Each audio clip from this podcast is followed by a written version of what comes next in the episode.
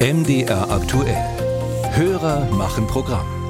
Lesen und Rechnen, das lernen Kinder ja in der Grundschule. Es gibt jedoch auch Schüler, die haben Probleme beim Schreiben. Diese Einschränkung heißt Legasthenie, haben Sie bestimmt schon mal gehört, bedeutet Leserechtschreibstörung oder kurz auch LRS genannt. Das gibt es aber auch auf der anderen Seite. Also wenn Schüler große Probleme beim Rechnen haben, dann spricht man von Dyskalkulie. Das bedeutet Rechenstörung bzw. Rechenschwäche.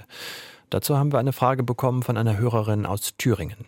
Meine Enkeltochter, zwölf Jahre alt, die leidet unter einer mittelschweren Dyskalkulie. Das haben unabhängig voneinander mehrere Nachhilfelehrer bemerkt und ich habe festgestellt, sie ist auch in ihrer Schule nicht ganz der einzige Fall. Nun meine Frage, kann man sich das hier anerkennen lassen und wie ist da der Weg? Dankeschön, tschüss. Stefan Kloss ist für uns dieser Frage nachgegangen. Im Gegensatz zur Leserechtschreibschwäche ist Rechenschwäche in einigen Bundesländern nicht als sogenannte Teilleistungsschwäche anerkannt. Das heißt, die Betroffenen bekommen keine spezielle Förderung und in der Regel keinen sogenannten Nachteilsausgleich. Auch in Thüringen nicht. Dazu Felix Knote, Sprecher im Kultusministerium. Denn Dyskalkulie äh, unterscheidet sich von der Leserechtschreibschwäche dahingehend, dass bei Dyskalkulie es eben äh, noch nicht annähernd so äh, gute und äh, valide valide Forschungsergebnisse gibt. Und wir gehen davon aus, dass bei Dyskalkulie eben vor allem die Leistungsfähigkeit selber eingeschränkt ist des Schülers und der Schülerin, weniger der Nachweis der Leistungsfähigkeit. Und äh, wenn also für das Rechnen der höheren Mathematik zum Beispiel längere Bearbeitungszeiten benötigt werden, dann kann an der Schule auch ein Nachteilsausgleich beantragt und von dem entsprechenden Gremium an der Schule dann auch beschlossen werden. Dyskalkulie diagnostizieren kann zum Beispiel ein Kinder- und Jugendpsychologe. Ohne Diagnose und Therapie kann es keinen Nachteilsausgleich geben. Den beschließen die Lehrer der Klassenkonferenz der jeweiligen Schule.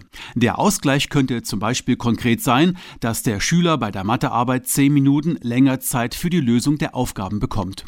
Auch in Sachsen ist Rechenschwäche nicht als Teilleistungsstörung anerkannt, sehr zum Ärger des Landeselternrates. Vorsitzender Andreas Jaroslawski. In Sachsen gibt es Empfehlungen für den Umgang mit Kindern, die von Dyskalkulie betroffen sind. Aber Empfehlungen helfen da nicht. Wir brauchen eine klare rechtliche Rahmung, die die Unterstützung also mittels eines Nachteilsausgleichs gewährt. Es ist nicht einzusehen, dass diese Kinder und Jugendlichen alleingelassen werden und natürlich auch die Eltern vor der Frage stehen, wie sie ihre Kinder unterstützen können. Und es wäre schön, wenn sich Sachsen dafür einsetzt, dass bundesweit einheitliche Regelungen beim Thema Dyskalkulie geschaffen werden. Schüler mit Leserechtschreibschwäche erhalten auf Antrag eine Förderung in speziellen Klassen. Meistens findet das im dritten Schuljahr statt.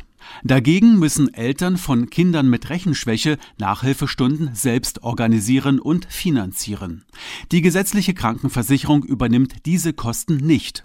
Auf eine Anfrage von MD aktuell teilt der Spitzenverband der Krankenkassen mit, dass das Überwinden von Lernstörungen wie Dyskalkulie eine pädagogische Aufgabe sei, die nicht in die Zuständigkeit der Krankenkasse falle.